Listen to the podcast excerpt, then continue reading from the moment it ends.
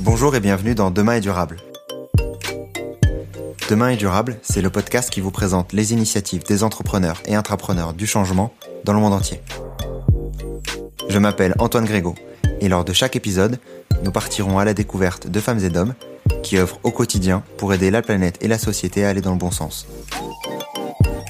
Ils nous partageront ce qui les motive, ils nous dévoileront leurs secrets ainsi que leurs conseils pour se lancer, en France comme à l'étranger. L'objectif, c'est de commencer à agir durablement dès demain et ainsi de devenir acteur du changement à notre échelle. Aujourd'hui, je reçois Solène Pugnette, fondatrice de Creators for Good, qui aide les femmes à redonner du sens à leur carrière grâce à l'entrepreneuriat impact.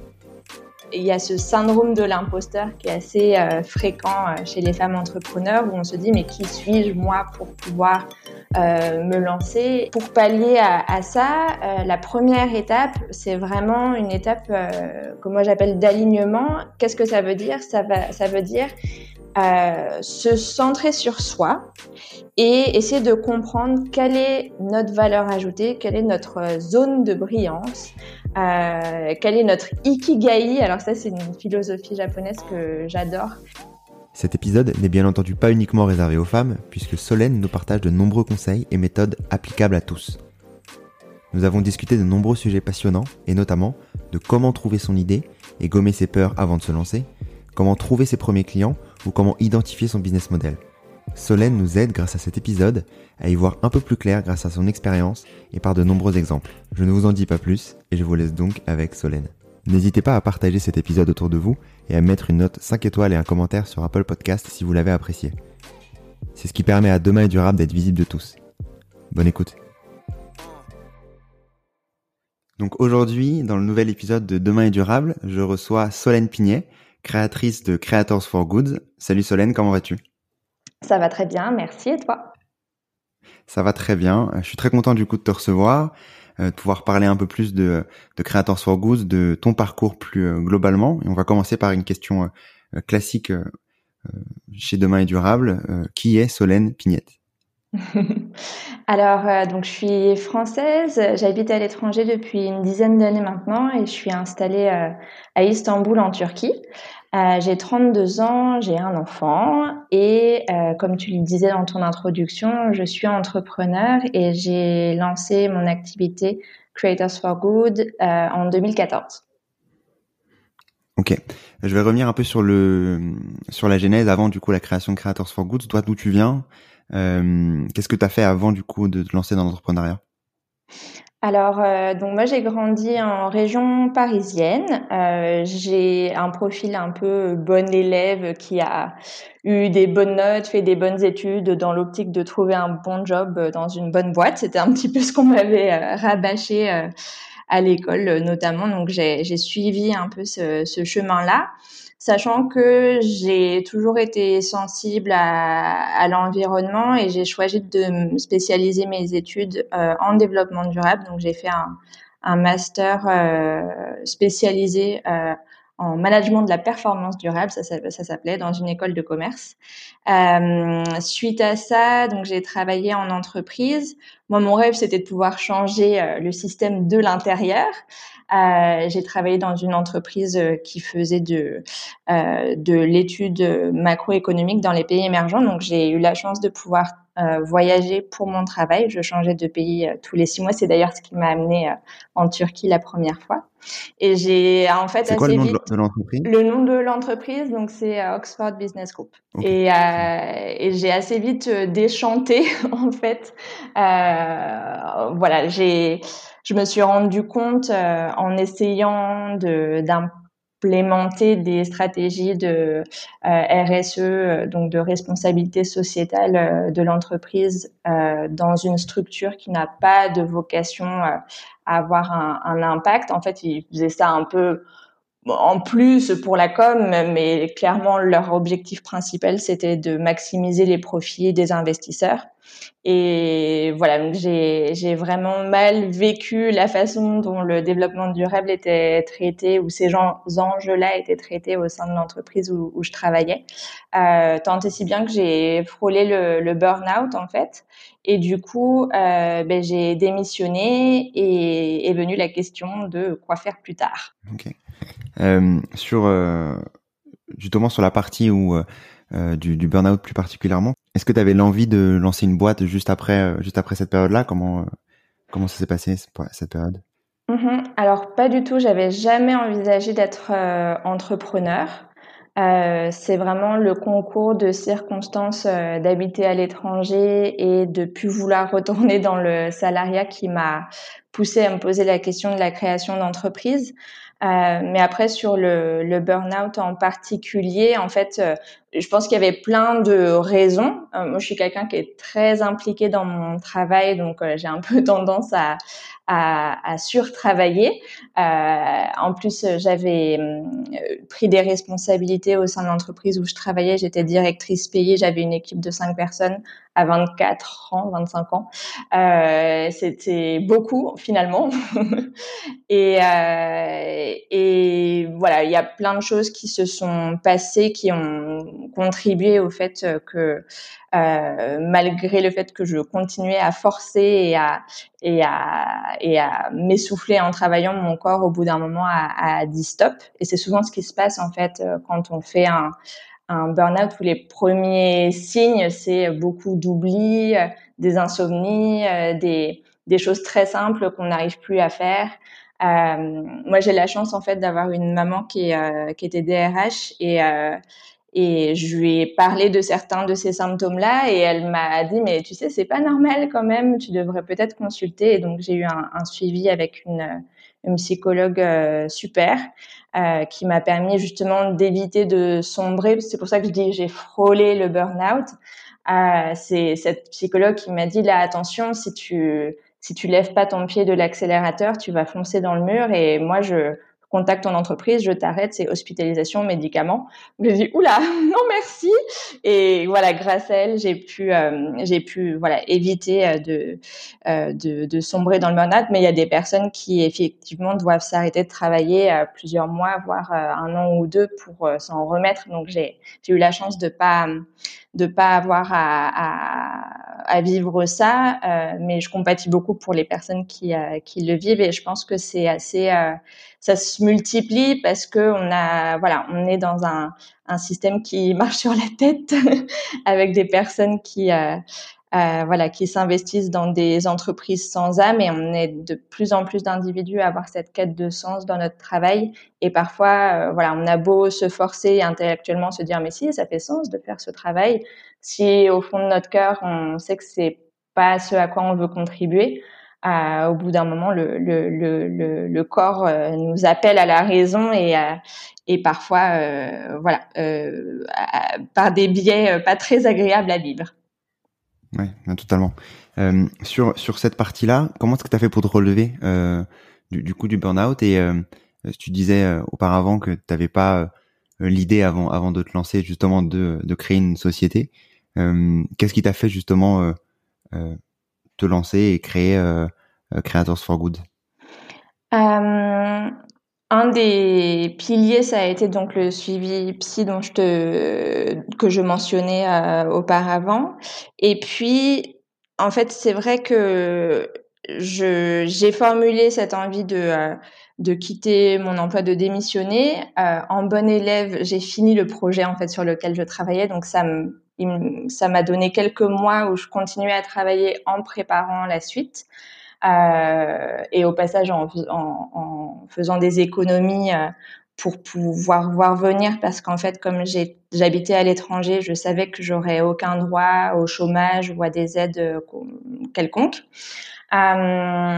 Et donc voilà je m'imaginais pas retourner en entreprise. Je savais que j'avais envie de rester habiter en Turquie, notamment parce que j'avais euh, rencontré un charmant jeune homme qui est plus tard devenu mon mari et le père de mon fils. Je le savais pas encore à l'époque, mais c'était un bon pari. et, hum, et donc oui, c'est posé la question de quoi faire. Euh, et clairement, si c'est pas pour continuer en étant salarié, sachant que j'avais des, des besoins financiers. Euh, il fallait que je travaille d'une manière ou d'une autre. Donc l'autre option, en fait, c'est la création d'entreprise. Et pour moi, c'était aussi l'occasion de pouvoir faire quelque chose où je me sentais vraiment pleinement alignée, où j'exploitais mon plein potentiel, que je pourrais faire à mon rythme euh, et, euh, et qui fasse du sens, qui soit aligné avec mes convictions et mon engagement euh, euh durable. Euh, est-ce que tu peux maintenant nous présenter ce que c'est du coup Creators for Good que tu as créé en 2014 mm-hmm. Oui, c'est ça. Euh, donc, Creators for Good, c'est un cabinet de conseil en ligne qui est spécialisé dans l'accompagnement des femmes qui entreprennent pour avoir un impact positif euh, sur la planète. Euh, en fait, c'est des femmes un peu comme moi qui euh, ont eu une, une, carrière salariée et euh, un beau jour ont décidé de tout quitter pour entreprendre euh, et changer le monde à leur échelle et voilà en fonction de leur de euh, capacités et de, et de leurs envies et de leurs euh, talents. Euh, et donc, euh, j'accompagne ces femmes sur différents volets. Euh, ça va de trouver son idée, valider son business model, parce qu'il y a beaucoup de personnes qui se posent la question d'entreprendre, mais qui ne passent pas le pas parce qu'elles n'arrivent pas à trouver l'idée qui les rassurera suffisamment pour se lancer. Euh, ensuite, ça va être le fait de donc lancer vraiment l'activité de trouver ses premiers clients. Euh, et puis aussi, euh, maintenant, j'accompagne de plus en plus d'entrepreneurs qui sont déjà lancés mais qui ne vivent pas encore de leur activité. Euh, et donc, voilà, je les accompagne à pouvoir à la fois atteindre cette viabilité économique et aussi démultiplier leur impact. Sur les types de personnes que tu accompagnes, c'est c'est quoi? C'est des des personnes qui sont salariées actuellement et qui ont plein, enfin, c'est quoi les types de, j'allais partir dans plein de, plein d'exemples, je vais laisser parler. C'est quoi du coup les types de, de personnes que, que, que, tu accompagnes? Bah, C'est très varié, c'est ça que j'aime dans mon métier et c'est une des raisons qui m'a poussé à lancer un, un cabinet de conseil justement parce que j'avais envie d'avoir cette variété de profils et de, et de projets.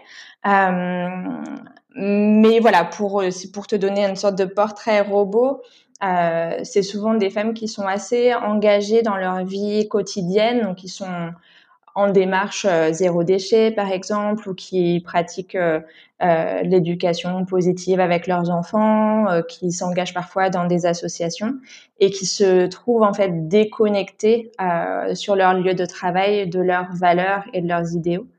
Et, du coup, c'est ça qui les pousse à lancer leur propre activité. Alors pour certaines, c'est une envie qu'elles ont toujours eue et elles se lancent euh, euh, parfois à l'orée d'un anniversaire symbolique, mes 30 ans, allez, ça y est, je fais vraiment ce que je veux, mes 40 ans ou plus. D'autres, parfois, c'est suite à un licenciement, du chômage, un burn-out, un déménagement ou parfois une expatriation. ou alors, ça peut être aussi l'entrée dans la parentalité. ça, c'est peut-être, dirais 30 à 50% de mes clientes qui, au moment d'avoir des enfants, euh, se sont voilà euh, posé des questions sur euh, sur le sur leur vie et puis aussi sur l'avenir de la planète et ont du coup eu envie de, de s'engager. Ok. Sur ces, ces personnes que tu accompagnes, du coup, tu, tu parlais de de, de trois parties. Euh, la partie du coup création de l'idée et la partie business model, le, trouver son trouver ses premiers clients et ensuite atteindre la viabilité pour les personnes déjà lancées. Mm-hmm. Euh, du coup, par rapport à ces, à ces trois piliers, avant d'y revenir, euh, c'est quoi globalement les, les, peurs des différentes personnes euh, que tu que tu peux accompagner au quotidien? Quels sont leurs euh, leurs plus gros freins à, à se lancer? Alors, euh, une des peurs qui est commune à toutes ces différentes étapes, c'est euh, la peur de ne pas en vivre.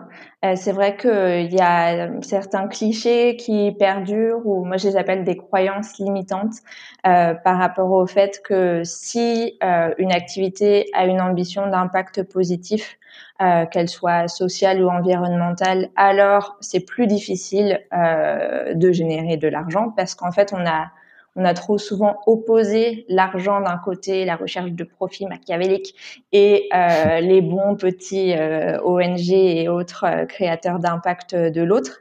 Euh, Aujourd'hui, on se trouve à la croisée des chemins avec l'essor de l'entrepreneuriat social où on va et avoir un business model euh, qui ne dépend pas de subventions et euh, avoir euh, enfin, créer un impact positif pour la société. Mais les clichés ou les croyances limitantes perdurent et on a parfois du mal à s'imaginer comment combiner finalement impact et argent. Et ça, ça freine beaucoup de monde parce que, comme je le disais, souvent on, on entreprend après avoir euh, euh, fait des études et travaillé en tant que salarié, et on peut avoir cette peur de, de chuter en, en, qualité de vie. Euh, or, c'est pas ni nécessaire ni obligatoire. Euh, faut trouver le, le, bon modèle pour pouvoir euh, voilà vivre de son activité et c'est pas plus difficile parce que euh, ça a un impact positif. Euh, mais ça c'est vrai que c'est une grande une grande peur, une grande question. et puis il y a aussi et chez les femmes en particulier, c'est pour ça que moi j'ai choisi de de hum, spécialiser mon cabinet de conseil sur les femmes entrepreneurs. Il y a beaucoup de peurs liées à sa capacité. Euh, il y a ce syndrome de l'imposteur qui est assez euh, fréquent euh, chez les femmes entrepreneurs où on se dit mais qui suis-je moi pour pouvoir me lancer? Et, et, on a peur finalement de pas avoir les épaules pour. D'ailleurs, euh, l'expression avoir les épaules pour, c'est très patriarcal, euh, enfin très euh, sexiste de, de, dire ça comme ça. mais mais c'est vrai qu'en fait, ça, ça freine beaucoup de de personnes et notamment des femmes. J'avais lu quelques chiffres récemment. Il y a plus de 50% des femmes en France qui ont envie d'entreprendre et pourtant 70% des entreprises sont dirigées par des hommes. Donc il y a que 30% de, créateurs d'entreprises qui sont des femmes. Et je pense que ce gap-là, malgré le fait que euh, voilà, beaucoup de femmes ont envie d'entreprendre. Euh, il y, a, un gap finalement entre l'envie et la réalisation. Et, et je pense effectivement qu'un des facteurs, c'est euh, cette peur de ne pas être à la hauteur. Je peux te raconter une petite anecdote à ce sujet. Moi, quand j'ai j'ai euh, décidé, ou en tout cas quand j'ai envisager euh, le fait d'entreprendre, euh, j'ai bêtement tapé dans mon, dans mon moteur de recherche entrepreneur français Turquie pour voir en fait, euh, je, cherchais pas des modèles à copier, c'était juste pour me donner une idée et puis peut-être me rassurer quant au fait que c'était possible en tant qu'expatrié euh, euh, de voilà de monter sa boîte à l'étranger. Et en fait, euh, je suis tombée sur un, article du Petit Journal, qui est un, un, média bien connu des expatriés, qui ont des éditions un peu partout dans le monde, et qui présentait cinq entrepreneurs français installés en Turquie. Les cinq, c'était des hommes avec les cheveux blancs, avec un profil ingénieur, qui avaient eu l'idée du siècle et levé des millions d'euros. Et je me suis pas du tout reconnue dans leur profil. Et ça m'a intimidée en fait plus qu'autre chose. Et les médias véhiculent cette image de l'entrepreneur euh, qui a un super réseau, qui a un énorme bagou, qui est qui, est compétitif, euh, qui est extraverti, tout ce que je ne suis pas moi-même. Euh, et je pense que voilà, c'est c'est bon, c'est des clichés et puis je caricature évidemment, mais c'est des choses en fait qui effectivement ralentissent le lancement des femmes entrepreneurs. Or, les, les femmes sont beaucoup plus engagées quand elles lancent des entreprises, elles sont beaucoup plus sensibles à l'environnement et aux questions sociales. Et donc, je pense que si on veut voir l'essor de l'entrepreneuriat social, évidemment que euh, tout le monde est de la partie, homme comme femme, mais euh, c'est aussi en facilitant ou en euh, ou en enlevant les biais euh, qu'on peut permettre à plus de femmes euh, de se lancer. Non, c'est sûr. Et concrètement, pour aller un peu dans le, on va dire le, conseil en, direct, comment est-ce qu'on comment est-ce qu'on peut faire justement pour gommer ce syndrome de l'imposteur? Quels sont les conseils toi que tu donnes pour pour justement passer outre? Alors, euh, il y a tant de choses à dire et en fait, ça dépend énormément des personnes, du vécu. Ça, c'est vraiment une question individuelle en fait, euh, parce qu'on le vit tous de manière euh, très différente. ce qui est sûr, c'est qu'une des choses qui rassure énormément, ça va être de pouvoir rencontrer des personnes qui passent par là ou qui sont passées par là et dans lesquelles on se reconnaît. Donc très clairement, aujourd'hui, même si l'entrepreneuriat le vent en poupe, très souvent, euh, on a peu d'amis entrepreneurs, on vient pas forcément d'une famille qui a entrepris, et donc nos repères euh, sont le salariat. Euh, et donc pour pouvoir faire ce switch, c'est hyper important de pouvoir s'inspirer et s'entourer de personnes normales qui nous ressemblent et qui réussissent. Donc euh, voilà, le fait de rejoindre, ça peut même être un apéro entrepreneur ou ça peut être des groupes Facebook euh, ou, LinkedIn dédiés aux entrepreneurs.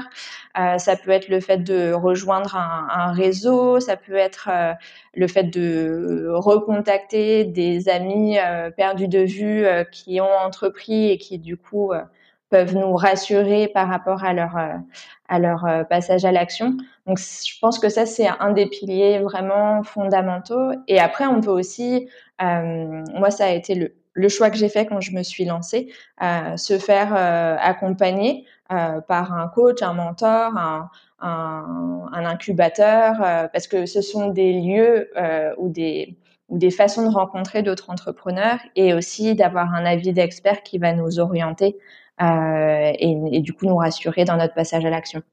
Donc c'est vachement intéressant ce que tu dis par rapport aux, autres parties euh, euh, et par rapport à tes autres euh, types d'accompagnement.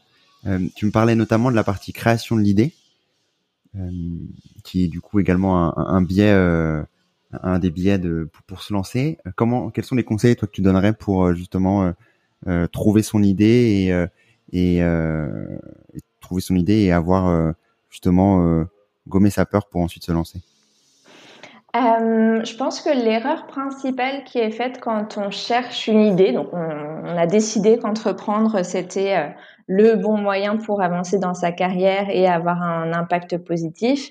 Et donc effectivement, se pose cette question de l'idée. L'erreur, c'est de regarder à l'extérieur ce qui existe, ce qui n'existe pas, euh, souvent aussi parce que quand on entend des, des interviews ou qu'on lit des parcours d'entrepreneurs, ils disent ah bah voilà j'avais remarqué qu'il y avait pas telle ou telle euh, chose qui existait et donc euh, j'ai décidé de me lancer là-dessus. Euh, oui, bien sûr, ça fait partie euh, de, du processus de validation de pas lancer l'exacte copie de quelque chose qui existe, mais euh, partir de l'extérieur pour trouver son idée, c'est euh, c'est vraiment pas efficace parce que des idées, on peut en avoir euh, des centaines. D'ailleurs, c'est souvent ce qui se passe euh, pour la plupart des, des, des, des, personnes que je rencontre, moi, qui, qui ont envie de se lancer dans l'entrepreneuriat. C'est très rare d'avoir euh, ça arrive, hein, mais j'ai très peu d'interlocuteurs qui me disent, bah voilà, j'ai pas d'idée, franchement, je cherche, je cherche, ça vient pas.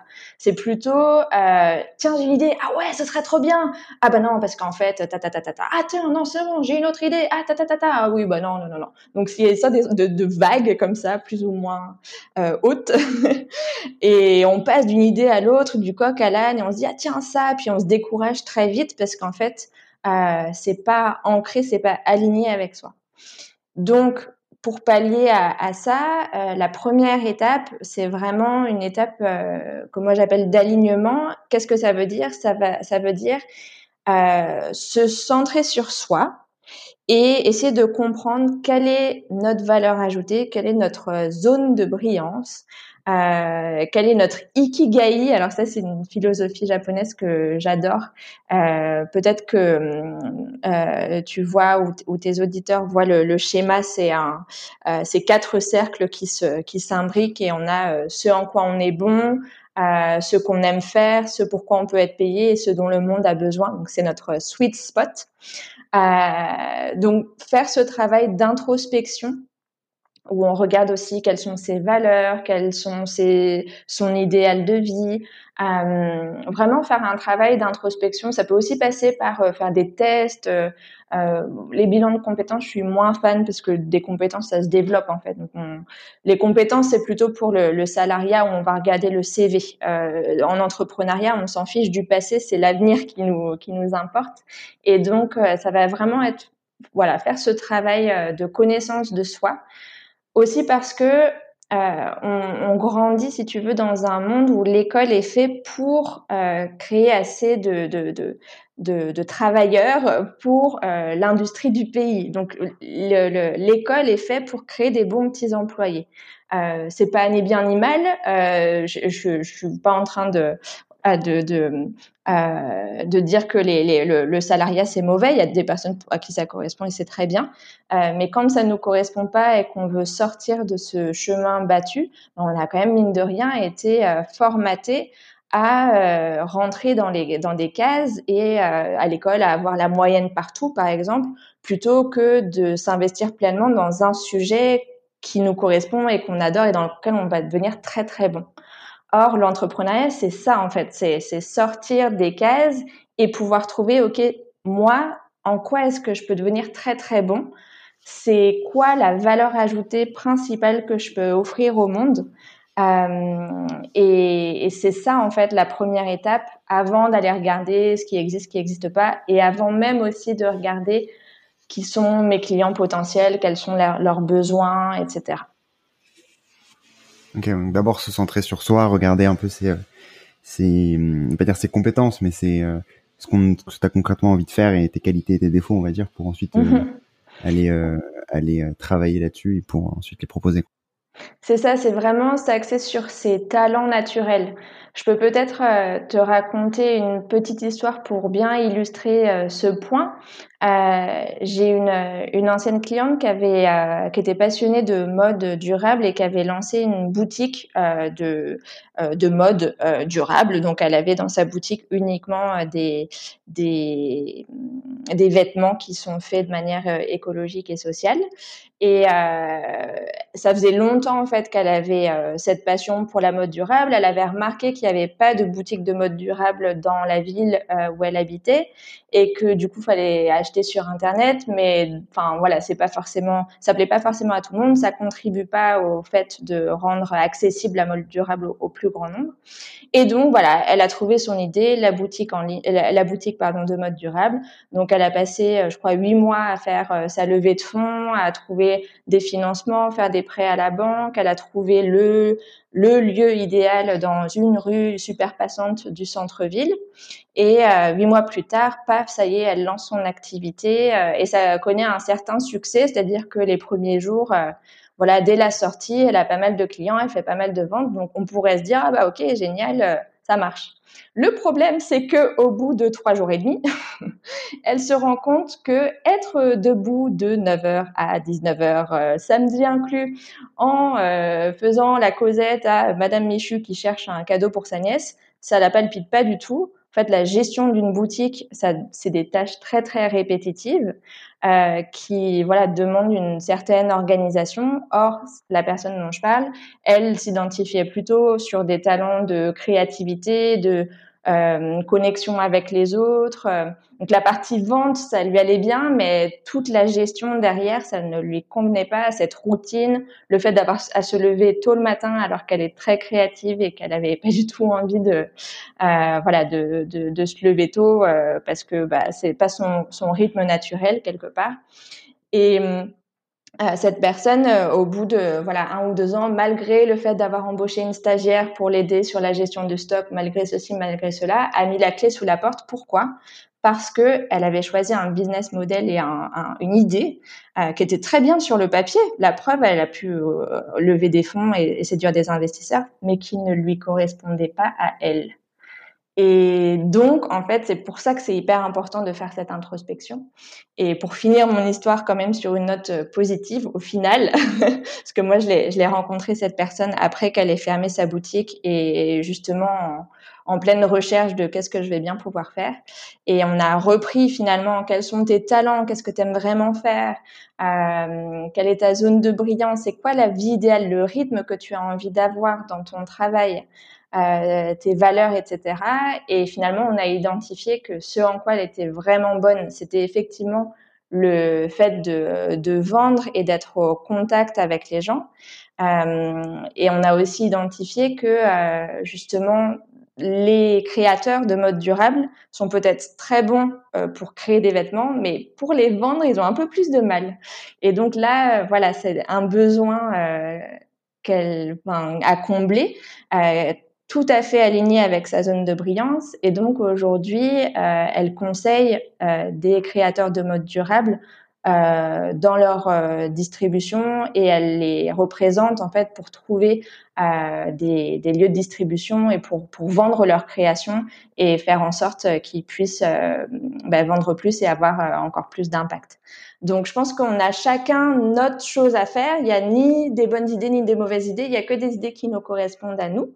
Et c'est en ça que ce travail euh, préliminaire de d'alignement et de recherche de qu'est-ce qui me correspond à moi, euh, c'est ça qui va permettre de trouver la bonne idée qui va être durable euh, dans le temps, plutôt qu'une bonne idée sur le papier qui peut-être pourrait marcher, mais si elle ne nous correspond pas, on n'aura pas l'énergie, euh, la créativité et, et l'entrain pour la mener euh, à bien. Ouais, donc c'est pas se concentrer uniquement sur l'idée, mais c'est aussi sur le sur le quotidien. C'est ça en fait le le le, biais sur lequel également se concentrer. Mm-hmm. C'est ça, c'est que si voilà, si on est très bon gestionnaire, il va falloir trouver un business model qui va être aligné avec ce talent-là.